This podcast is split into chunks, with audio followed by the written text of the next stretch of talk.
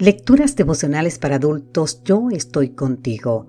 Cortesía del Departamento de Comunicaciones de la Iglesia Dentista del Séptimo Día Gascue en Santo Domingo, capital de la República Dominicana. En la voz de Sarat Arias. Hoy, 7 de julio, seremos llevados en las nubes.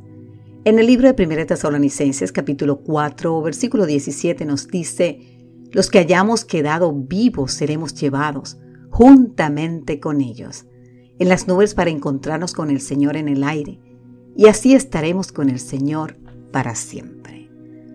Me resulta imposible expresar a quienes vean esto lo fabulosamente bien que me siento al ser elegida por Blue Origin para ir en este viaje.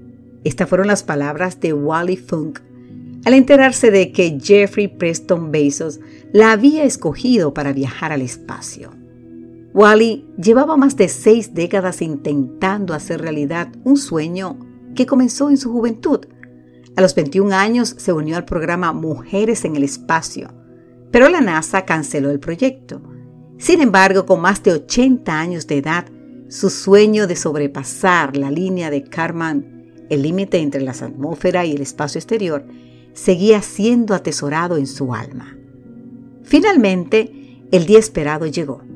El 20 de julio del 2021, la señora Wally subió a la nave New Shepard y desde allí a unos 106 kilómetros, 55 millas, sobre el nivel del mar, pudo ver espectaculares imágenes de nuestro planeta.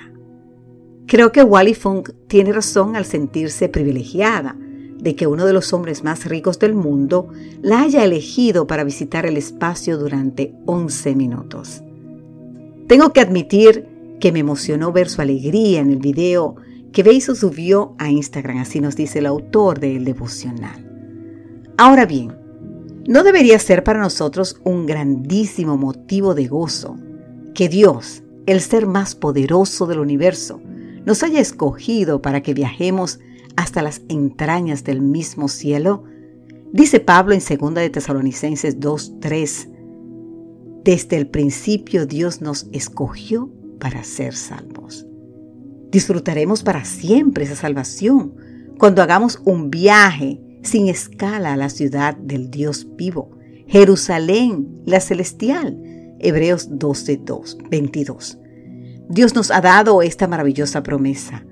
Se oirá una voz de mando, la voz de un arcángel y el sonido de la trompeta de Dios, y el Señor mismo bajará del cielo, y los que murieron creyendo en Cristo resucitarán primero.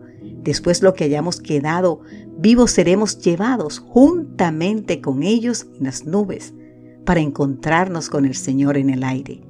Y así estaremos con Él para siempre.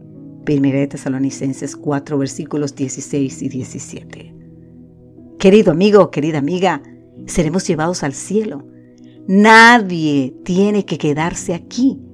Hay espacio para todos en la nave espacial del Señor.